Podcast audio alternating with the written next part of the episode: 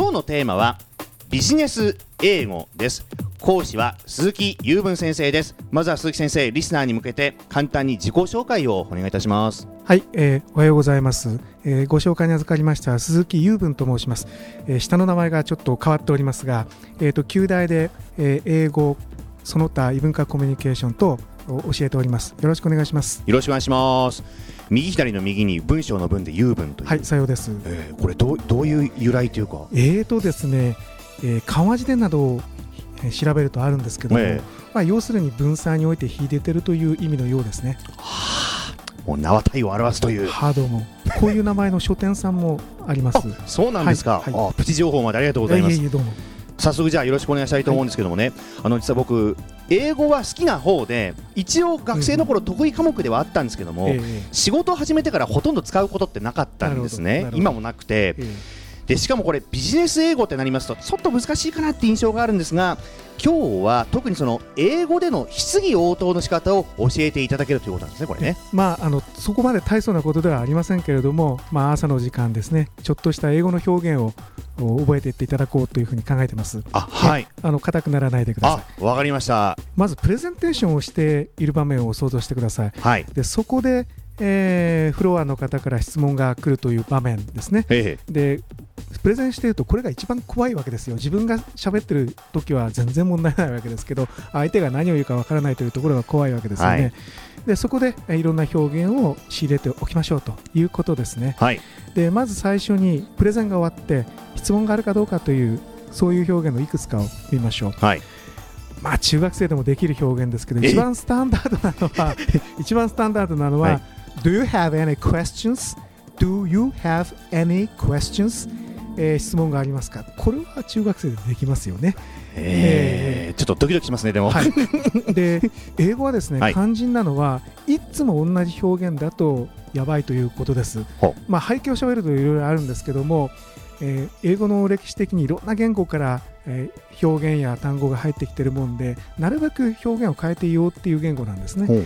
ですから今の表現だけでいつでも一点張りっていうのはちょっと情けないところがあります、はい、でバリエーションですが、えー、例えばこんなのどうでしょうか？Please do not hesitate to ask a question. Hesitate っていう単語が難しい、うん、H-E-S-I-T-A-T-E と書いてえーと、たじろぐって意味なんですね。はい、で質問をするのにたじろぐことはしないでくださいと。だから遠慮なくどうぞ質問してくださいと。いうことですね。遠慮するなよと、はい、hesitate. Don't hesitate. はい、それからあと2つばかり。I am happy to answer questions. えっ、ー、と英語でよくやるんですね。あのどうぞ何々してくださいっていう時に I am happy って使うんですよ、はい。To answer questions、えー、質問にお答えするの私はハッピーだという言い方をして、うん、どうぞどうぞというふうに誘いかける言い方なんですね。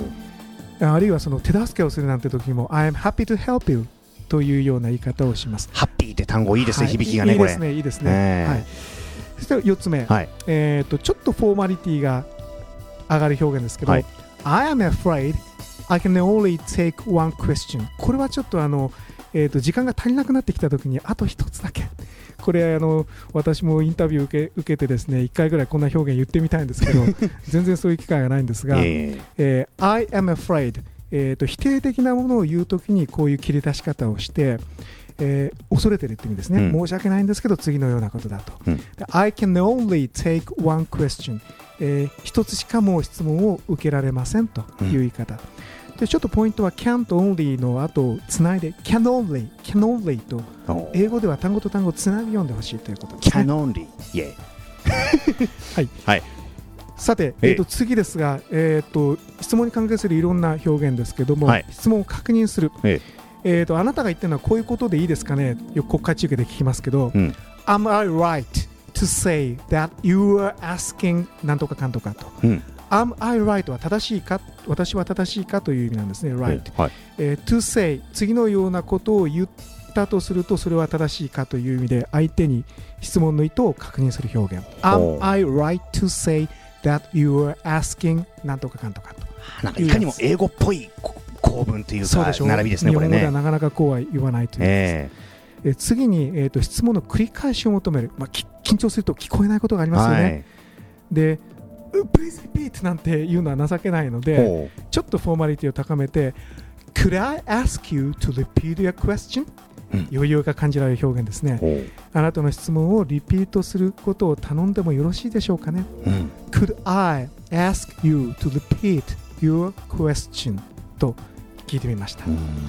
この他バリベーションいくつかあるんですけど、一つだけ紹介すると、えっ、ー、と、I did not catch what you said、えー、おっしゃったことをちょっと今聞き取り損なったんですが、I did not catch what you said、うん、となります。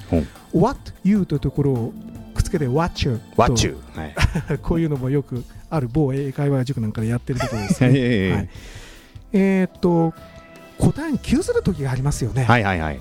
でその時にもうごめんっていう時にギブアップをなかなか言うのは、うん、自分としてのプライドがあるんで、えええー、ちょっとそれについては、まあ、リサーチしておきますのでこの場でご勘弁という表現ですね、うん、I will make a research on that matter そのことに関してはリサーチをしておきましょうと。I will make a research on that matter、うん、こう言ってごまかすっていうようなことがあるんですね。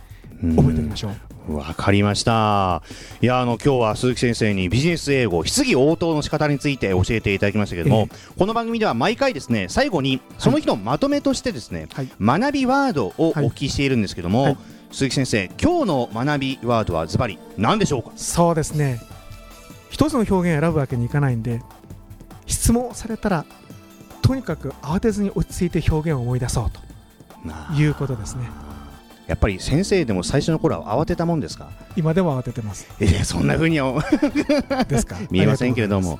ねとにかく冷静に慌てずにですね、はい、ぜひ覚えておいてくださいね。鈴木先生ありがとうございました、はい、失礼いたしました